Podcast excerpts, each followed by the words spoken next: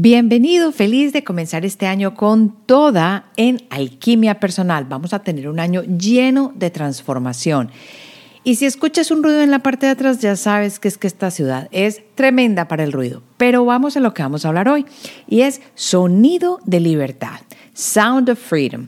La película, la vi, te voy a contar qué me pareció, por qué recomiendo que la veas y qué puntos hay que tener en cuenta para saber la realidad de lo que está sucediendo con el tráfico de niños en el mundo. Así que vamos al episodio.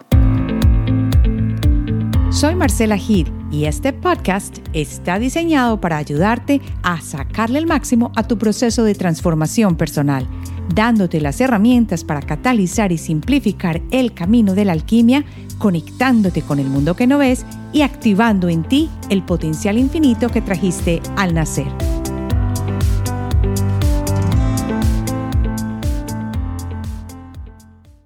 Hola, hola, antes de comenzar, te quiero dar las gracias. Ajá, a ti que estás escuchando cada semana el podcast y que lo estás compartiendo, porque te cuento que no hubiera crecido tanto si tú no lo compartieras, si no le hubieras contado a alguien el episodio que te gustó, aquello que le hubiera podido servir al otro.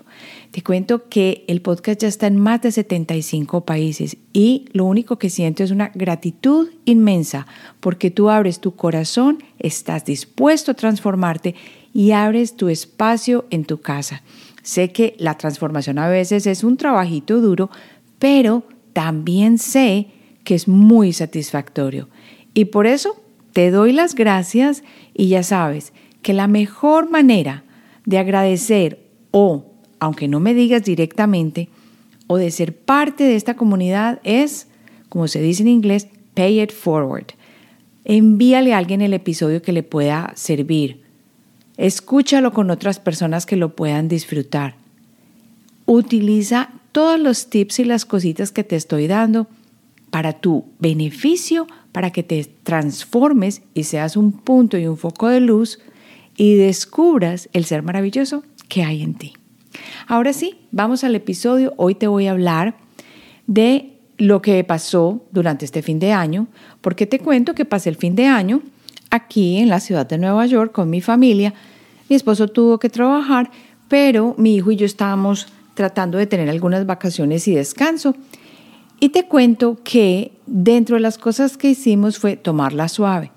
Y uno de esos días después de la Navidad y que ya hemos descansado un poquito, decidimos que había que ver varias películas. Generalmente no es que vamos mucho al teatro a ver películas de cine. Y te voy a contar por qué. La tendencia existe en mi casa de guiarnos mucho más por películas que son independientes. O sea, no es la típica película que sale aquí en cartelera en todos los teatros al mismo tiempo y la gente corre y tiene que ver.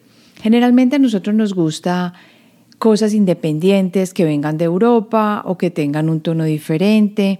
Y normalmente no es tan fácil ver películas así si tú estás aquí en, en los Estados Unidos, pero hay teatros que tienen films o películas independientes, como por ejemplo aquí en el eh, Village, en el West Village, que hay un teatro donde hay películas independientes y nos encanta ir allá.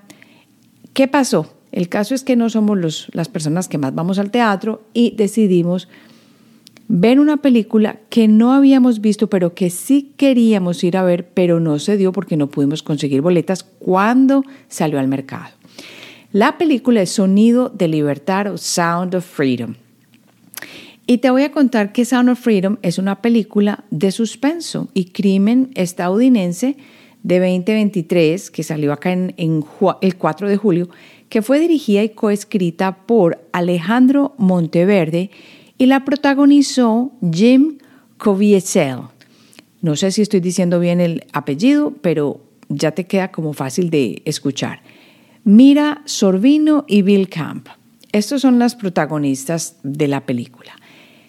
Caviezel interpreta al famoso Tim Ballard, que él es un exagente del gobierno estadounidense que se embarca en una misión para rescatar niños de traficantes sexuales, desafortunadamente, en Colombia, Y esta película la produjo Eduardo Verastegui o Verastegui, quien también desempeña ahí mismo un papel en la película. La trama de la película se centra en la operación Ferrocarril Subterráneo de Ballard, que es este exagente, que es una organización contra el tráfico sexual. Yo no tenía idea de qué se trataba la película, o sea, sí te sabía de qué se trataba la película, pero no sabía dónde se desarrollaba y casi se me cae el corazón cuando comencé a ver la película y me di cuenta que uno de los puertos principales era Cartagena de Indias o que lo que había sucedido allí lo estaban mostrando en Cartagena de Indias y obviamente involucrado con el narcotráfico y en una parte la guerrilla. Bueno, pero, ¿qué hacemos pues? Tocó y cuando uno, ya después de haber salido hace tanto tiempo de Colombia, vuelve a ver su patria, de todas maneras, vista desde un punto de vista tan diferente, siempre empieza uno a pensar profundamente y dice, sí, yo recuerdo cosas de Colombia que sí son así. Yo estoy familiarizada con guerrilla, familiarizada con narcotráfico. Cuando uno camina las calles de Cartagena, sí ve cosas similares. O sea, si uno abre bien el ojo, sí se da cuenta. Entonces, para muchas personas que hayan visto la película y que sean totalmente foráneos, extraños, los, las escenas, las calles, puede que ellos digan, ah, sí, eso puede ser algo montado, pero a mí me tocó al alma. Claro, porque ver que eso sucedía en una ciudad como Colombia que es tan llena de gente hermosa, es muy duro, es duro, pero terminamos la película y te cuento que mi hijo, que es una persona que a veces se distrae tanto y deja la mitad de la película y dice, no, esto no, nada, no me llena o no me está teniendo pues ahí al punto y al pelo, no se paró ni siquiera por un momento. Es más, terminó y dijo, ¿qué película? No lo puedo creer. Recuerda que no la estamos mirando desde un punto de vista fílmico, ni qué maravilla, ni cuál fue la luz, no. Más bien fue desde el contenido y la historia que no es una historia totalmente fantaseada o creada por la mente, sino que está basada en la vida real.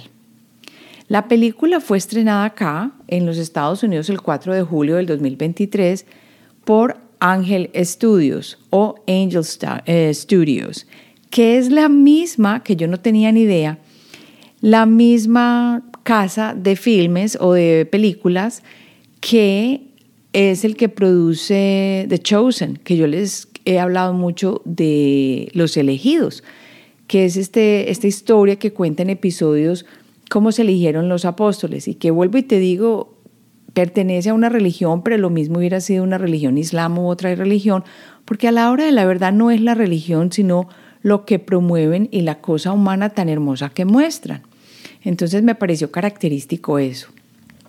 Y la película, esta, eh, Sound of Freedom, fue un éxito inesperado y se convirtió en una de las películas independientes de mayor éxito en la historia y ha recaudado más de 250 millones de dólares frente a un presupuesto de 14.5 millones de dólares, que esto es muy poco para crear una película cuando generalmente estamos hablando de Hollywood, por ejemplo.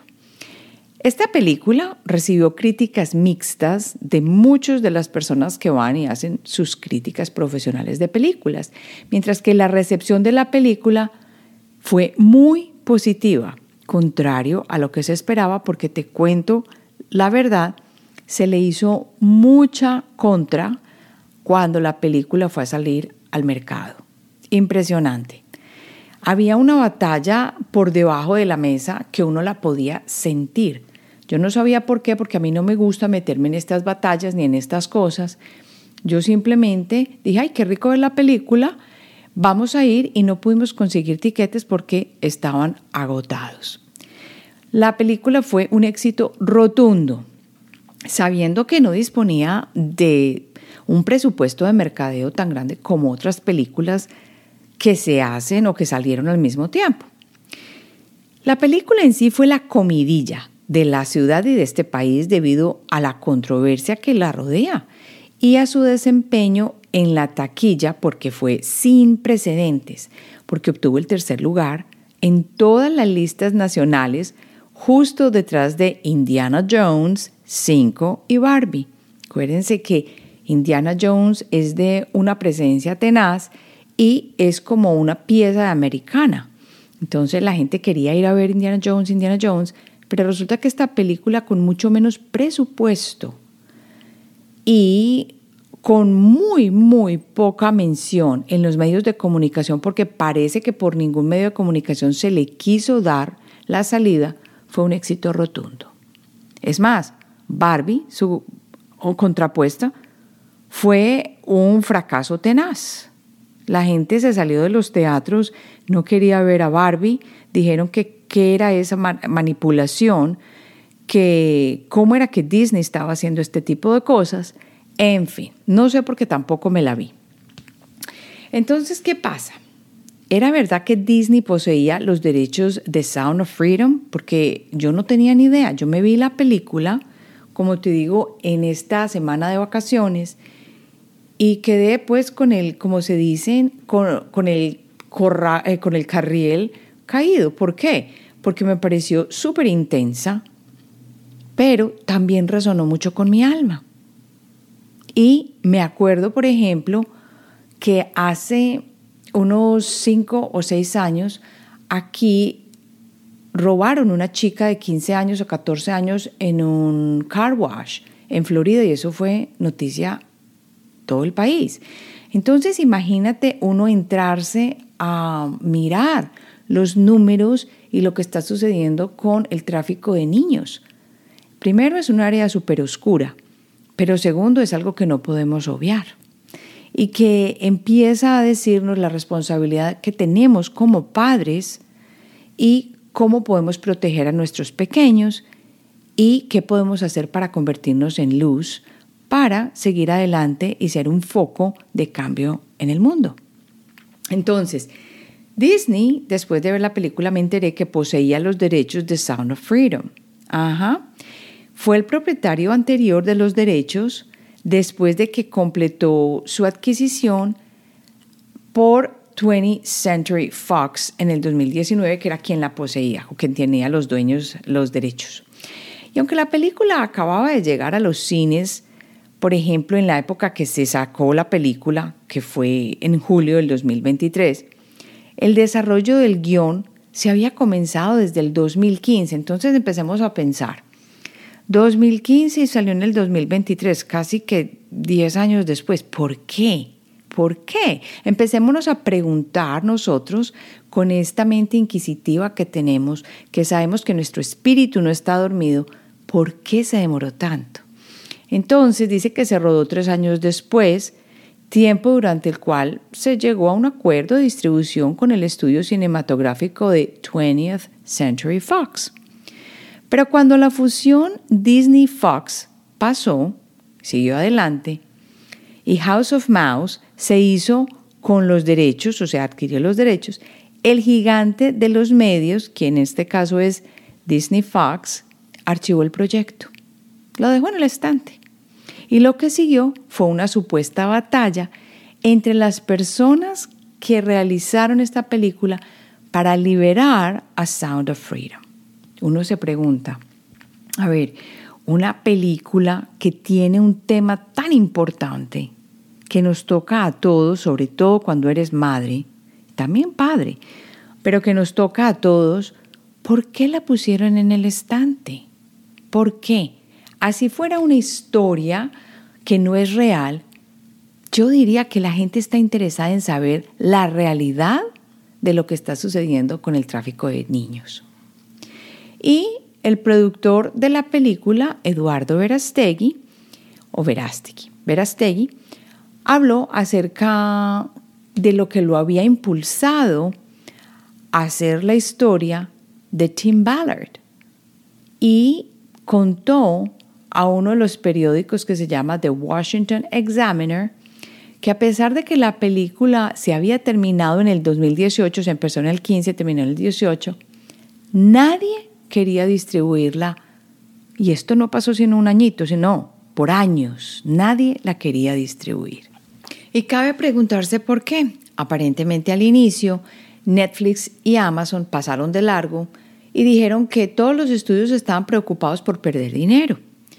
Sin embargo, la película llegó a un cambio o experimentó un cambio en el otoño del 2022 cuando Verastegui se reunió con el director ejecutivo de Angel Studios. Y Neil Harmon dijo, no, vamos a, a poner esta película en todas partes y vamos a organizarla y en fin.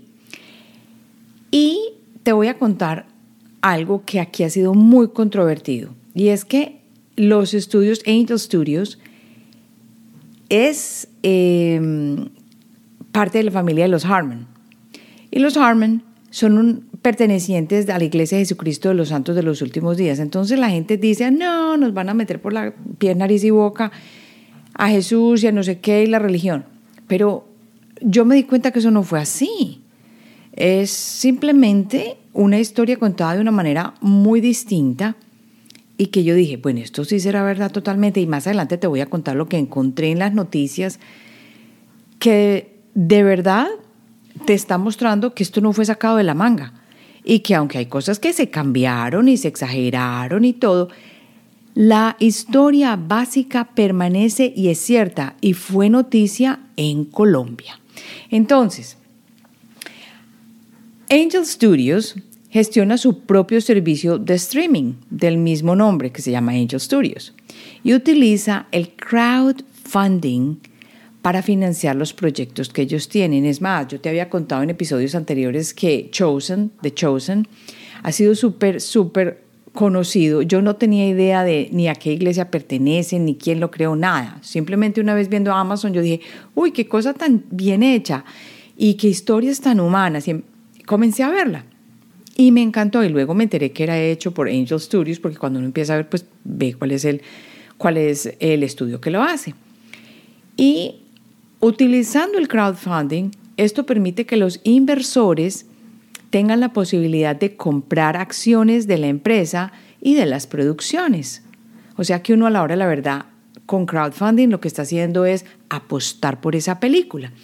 Y eso fue precisamente lo que hicieron para darle cabida a Angel Studios, ¿cierto? Y a las películas que ellos promocionan. Por eso es que Chosen no paró su producción cuando estábamos en la pandemia, porque ellos no dependían de los estudios grandes ni de mammoths como son, por ejemplo, 20th Century Fox y todo este tipo de empresas de producción fílmica. Y siguieron rodando y produciendo. Y cuando la compañía mostró Sound of Freedom a los inversores, recuerden que estamos hablando de crowdfunding, estos se entusiasmaron tanto con el proyecto en marzo de ese año que acordaron distribuir la película. Imagínate qué éxito haber pasado de que nadie la quería mostrar dentro, cuando estaba en, las, en los shelves o en los estantes de Disney, y luego pasar a Angel Studios y se lo mostraron al público, el público decir, claro, yo quiero estar con esto, eso le tiene que mostrar al mundo. Entonces, Jordan Harmon dijo al medio que en menos de 10 días aproximadamente 7.200 personas invirtieron está sentado 5 millones de dólares en 10 días para garantizar que la película saliera al mundo. ¿Quién habló? La gente. La gente habló. ¿Cómo? Con su billetera, diciendo esto se tiene que contar. Para mí, cuando yo cuento esto, a mí me da piel de gallina o se me pone la piel chinita, como dicen en México. A mí me quedó una duda después de ver la película y es por qué Disney dejó de lado Sound of Freedom. Y lo más interesante es que no ha habido un comunicado que diga explícitamente por qué nunca trajeron la película a los teatros. Desafortunadamente no ha publicado una declaración oficial que explique por qué archivó Sound of Freedom, pero hay mucha especulación sobre la situación en línea. Algunos dicen que podría estar relacionado con la controversia que rodea la película. ¿Quién sabe? Aquí no me voy a poner a especular, sino que me voy a entrar ya de una vez a contarte qué pasa en esta historia, sin pelos y detalles, para que no la vayas a, no te vaya a dañar pues toda la, la película porque lo más seguro es que te la vas a querer ver. ¿Es una historia real? Sí, sí lo es. Y el protagonista de la película, Tim Ballard, realmente ha dedicado su carrera a cazar depredadores después de haber pasado 12 años como agente especial del Departamento de Seguridad Nacional acá en los Estados Unidos, donde fue enviado como agente encubierto para unidades contra la trata de personas y crímenes contra los niños. Entonces, él no era nuevo en este ámbito, trabajaba en esto. Pero en entrevistas anteriores, Ballard expresó que estaba muy frustrado con las restricciones que se le imponen desde sus jefes y la operación de, cómo se maneja el, eh, todo el sistema de seguridad nacional, Departamento de Seguridad Nacional, porque imponen muchas reglas al intentar salvar a niños secuestrados y traficados y la falta de estrategias y procedimientos o procesamientos contra los delincuentes en casos fuera de los Estados Unidos, porque es difícil. Uno puede hablar en su tierra, pero es muy difícil ir a dar ley o hacer justicia en espacios que no son los países de uno.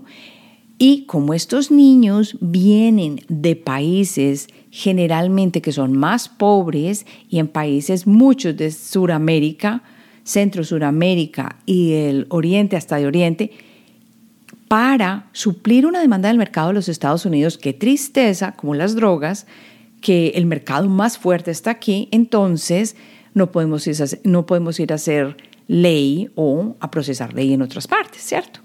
Y así en el 2013, Tim Ballard dejó el gobierno y dijo, voy a formar una, una operación que se va a llamar Operation Underground Railroad, que se conoce como OUR, OUR, que es una organización sin fines de lucro centralizada en rescatar niños de redes de tráfico sexual alrededor del mundo.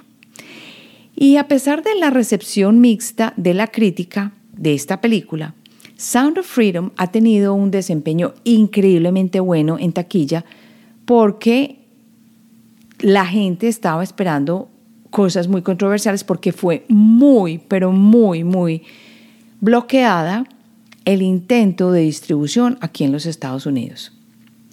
Y luego, después de esto, nos dimos cuenta que el respaldo de numerosas celebridades, incluidas Mel Gibson, fue muy bueno. Entonces uno tiene que empezar a preguntarse por qué está pasando esto porque hay tanta controversia. Si esto es un tema que a todos nos afecta y que nadie puede decir que es un, que es un tema controversial, esto no es un tema controversial, la trata de niños no debe existir.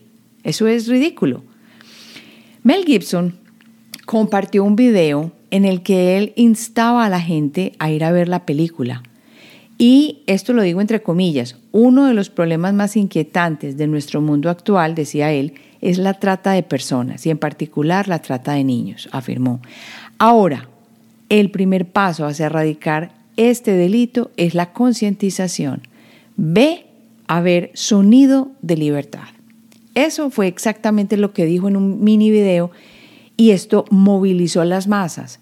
Y la gente criticó mucho porque en los teatros aparentemente al final aparecía un código QR, QR code, para que uno le regalara la película a otra persona. ¿Y eso qué tiene de controversial? A mí no me parece nada de controversial. ¿Por qué? Porque lo que quieres hacer es apoyar con tu propio interés lo que a ti te parece. Entonces se supone que si uno tiene un amigo no le puede regalar la película. Entonces eso intentaron atacarlo también y decir, ah, por eso la película le fue tan bien. Pues claro, le fue muy bien.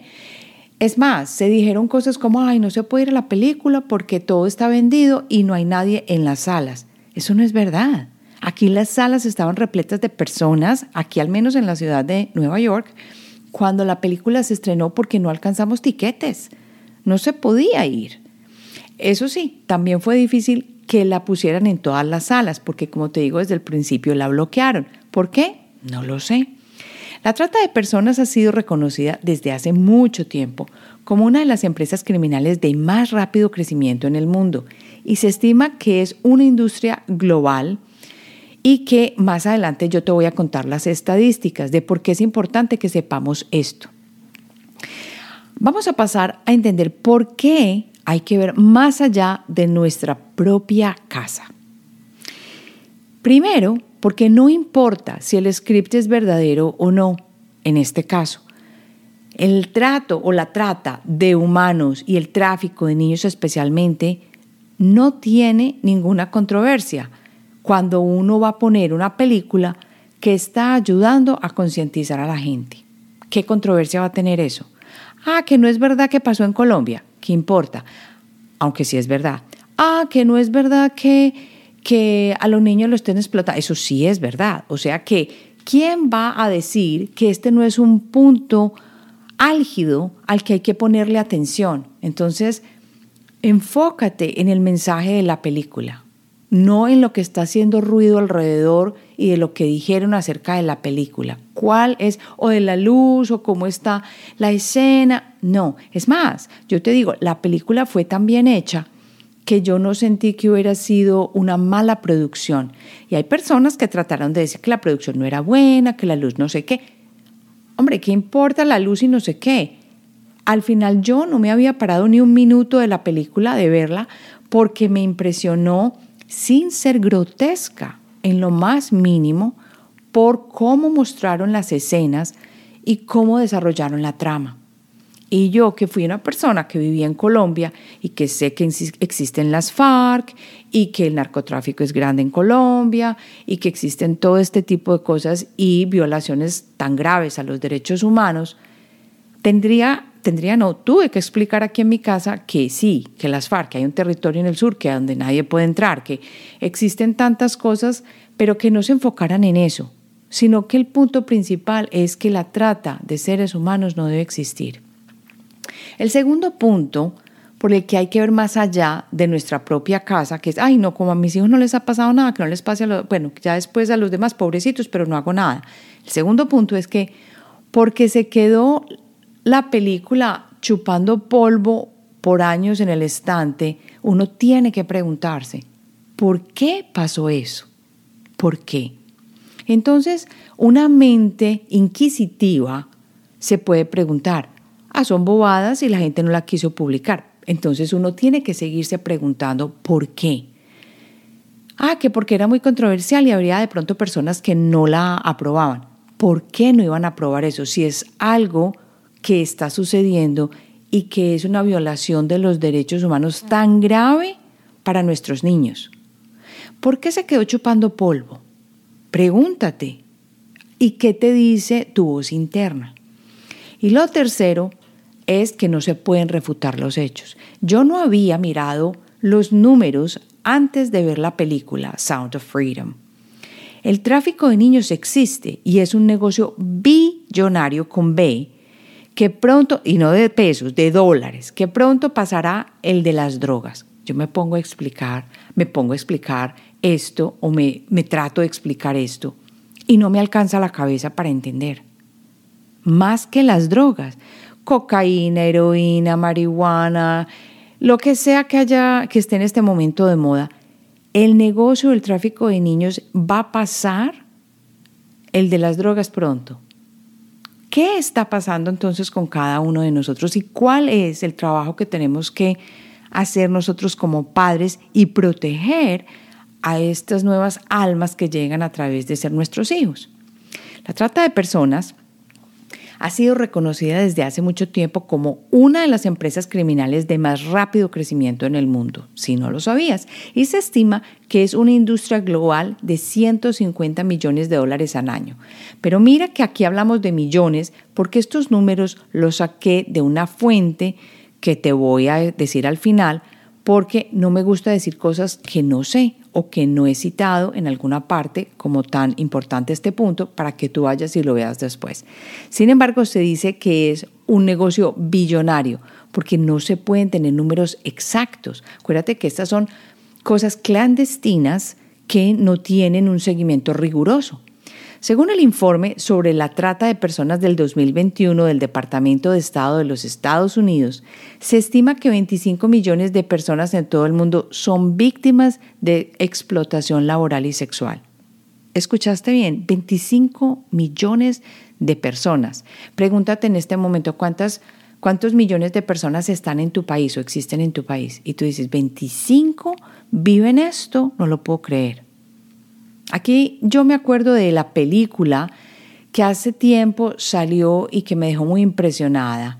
Fue la película con Liam Neeson, en donde él es un ex oficial de la CIA y en la película la hija de él, que es una teenager, se va con la mejor amiga, creo que es para, para Europa, no me acuerdo para cuál parte, no sé si es París o no me acuerdo.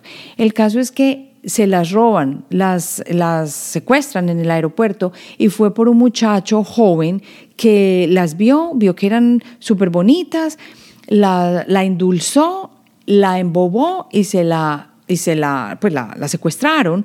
Un grupo de traffickers de trata de blancas de Albania. Y luego, sí, era viajando a, una, a, una, a, un, a un viaje que ellos tenían en Francia y luego cómo el papá la va a rescatar. Pero imagínense si el papá no fuera de la CIA, entonces cómo hace uno para que lo rescaten. El caso es que él al final recoge su muchachita y yo me acuerdo que a mí me impresionó horrible. La película se llama Taken y si no la has visto, eso salió en el 2015 me impresionó a cantidades. Desde allí ya estaba la banderita roja diciéndole a los padres del mundo que pongan atención, que uno tiene que estar pendiente de sus chicos. Y volviendo entonces a lo que yo te estaba contando, es que los hechos no mienten. Si, imagínate, si desde el 2015 ya estamos con este tipo de películas, es porque algo está sucediendo en el mundo y es hora de despertar. Y según el informe sobre la trata de personas del 2021 que yo te estaba contando, estas víctimas de explotación sexual siguen, siguen creciendo este número de personas. Y la pandemia mundial del COVID-19 ha sumido a la población que ya estaba en riesgo de mayor vulnerabilidad y se espera que la recesión resultante aumente aún más el número de personas a riesgo de trata de, y explotación sexual comercial a nivel mundial. Entonces imagínate cuál es el problema. Ahora, cuando nos vamos a enfocar en la trata de niños, Hablemos de que los niños representan aproximadamente un tercio de las víctimas de trata que están afectadas. Y si bien los niños pueden ser objeto de trata para trabajos forzados a nivel global, particularmente en países de bajos ingresos, ya se sabe que la mayoría de las víctimas infantiles a nivel mundial son objeto de trata con fines de explotación sexual. Desde la perspectiva global, la mayoría de las víctimas de la trata de niños generalmente salen de sus países de ciudadanía. Pero desde una perspectiva regional es más probable que los países ricos sean los destinos para las víctimas de estos niños que son traficados desde los orígenes más distantes, como en la película se muestra desde Honduras. Entonces, en Europa Occidental y Meridional, por ejemplo, y en países de Oriente Medio, se registran porcentajes considerables de víctimas procedentes de otras regiones, mientras que en tales detecciones son relativamente raras en la mayoría de los demás países o partes del mundo. Por ejemplo, en África, eh, cerca del Sahara o más abajo del Sahara, y en África Meridional, el 99% de las víctimas detectadas proceden de esa región mientras que en Europa Occidental y Meridional solo el 25% proceden de la región donde se detecta este problema de tráfico de niños y de mujeres y de seres humanos.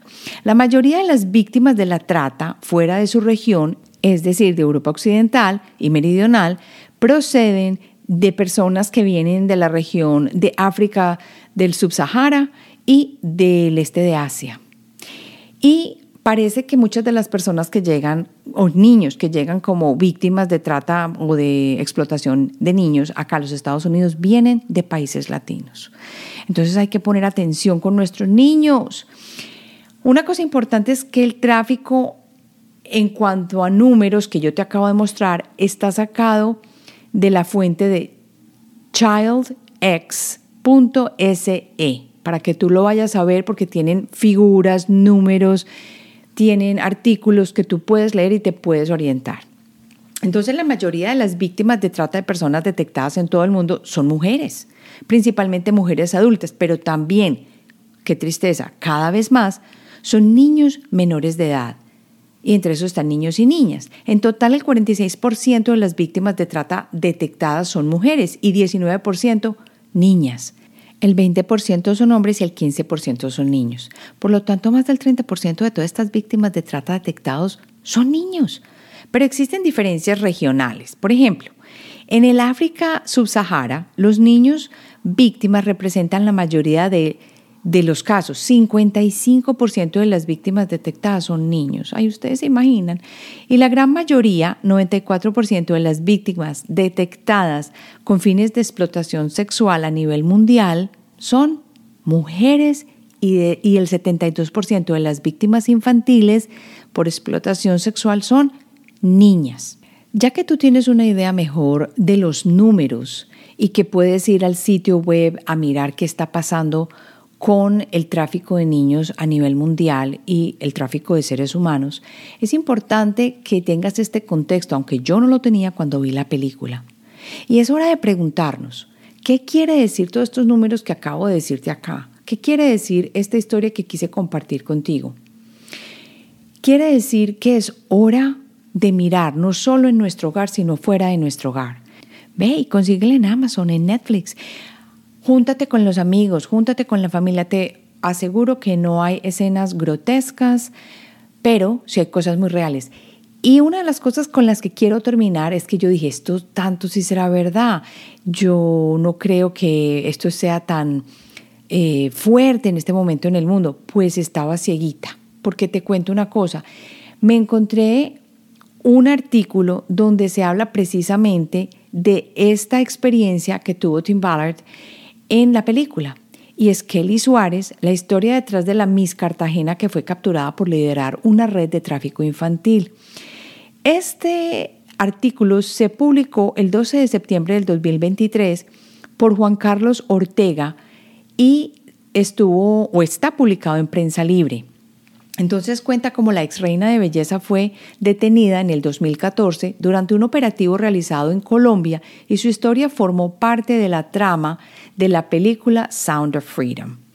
Ella ya fue liberada, sin embargo, y siempre mantuvo que era inocente. Sin embargo, si tú miras los videos que se pueden obtener todavía en el Internet de cuando hicieron las capturas en el año, este video fue introducido en el mercado o fue mostrado por el mercado por Univision, te das cuenta que ella estaba en el sitio donde cayó el tronco directo de la red de traficantes de niños.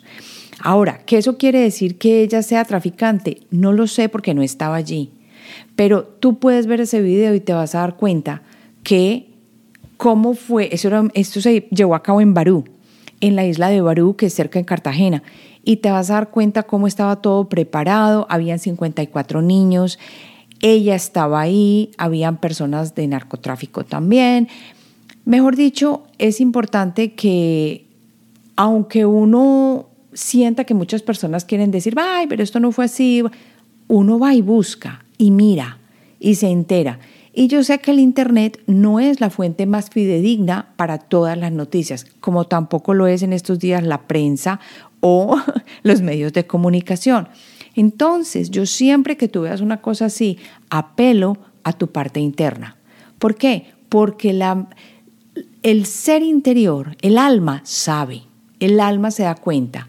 Y si no tienes la, intuición en este momento tan desarrollada para pues, poder preguntarte o para poder decir, no importa, de todas maneras, aunque la historia no fuera verdad, yo te pregunto, ¿qué tiene de malo contarle a la gente y hacer lo que se llama acá awareness o contarle a las personas lo que está sucediendo alrededor del mundo con relación a la trata de niños? Eso no tiene nada malo. Entonces yo me pongo a pensar y digo, ¿por qué quisieron parar la película? ¿Por qué se quedó chupando polvo tanto tiempo? ¿Por qué bloquearon los medios de comunicación la salida de la película? Las conclusiones las sacas tú, no las saco yo. Ve tú mismo, mira dónde está el video de Univisión que habla de la ex reina de belleza colombiana cayó del trono directo a la cárcel. Todavía está en el sitio web bueno, el sitio web no, está en el canal de YouTube de Univisión Noticias y tiene en este momento apenas casi un millón de vistas. Y esto fue hace nueve años. Y cabe preguntarse, si esto fue hace nueve años, ¿cuánto no habrá avanzado este tipo de actividad en todos nuestros países? Ahora sí, llega mi invitación porque ya casi inicia el nuevo grupo de intuitivos del programa Cómo desarrollar tu intuición. Es por eso que hoy te invito a que busques dentro de ti para ver si este es el momento y deja que la sincronía te muestre el camino para que comencemos el desarrollo de tu intuición. ¿Cómo así que la sincronía? Claro, pide señales, pregunta, sabes que siempre estás asistido y las señales se van a presentar. Durante las ocho semanas que vamos a estar juntos haciendo este programa, vamos a viajar a través de siete diferentes sabidurías para adentrarnos en cada semana en una diferente y experimentarla a través de los ejercicios creativos, las meditaciones, los MP3, tu manual de intuición, los videos de contenido y los materiales extra que sugiero en las lecciones para que puedas ir más allá si tu alma lo está pidiendo. A todo eso súmale siete reuniones en vivo los sábados que nos van a ayudar a resolver preguntas, además de darnos el espacio para compartir experiencias y ven cuán profundo podemos llegar con nuestra propia intuición. Si resuena contigo, Comencemos juntos. Aquí debajo te voy a dejar en las notas del episodio el link de preinscripción al programa.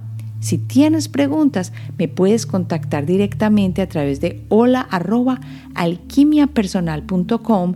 Quiero que leas toda la información del programa, ahí está en la página para que te familiarices los días de las reuniones, cómo van a ser, qué vas a aprender, qué material hay disponible para ti. Mejor dicho, deja que tu alma te lleve y mira toda la información.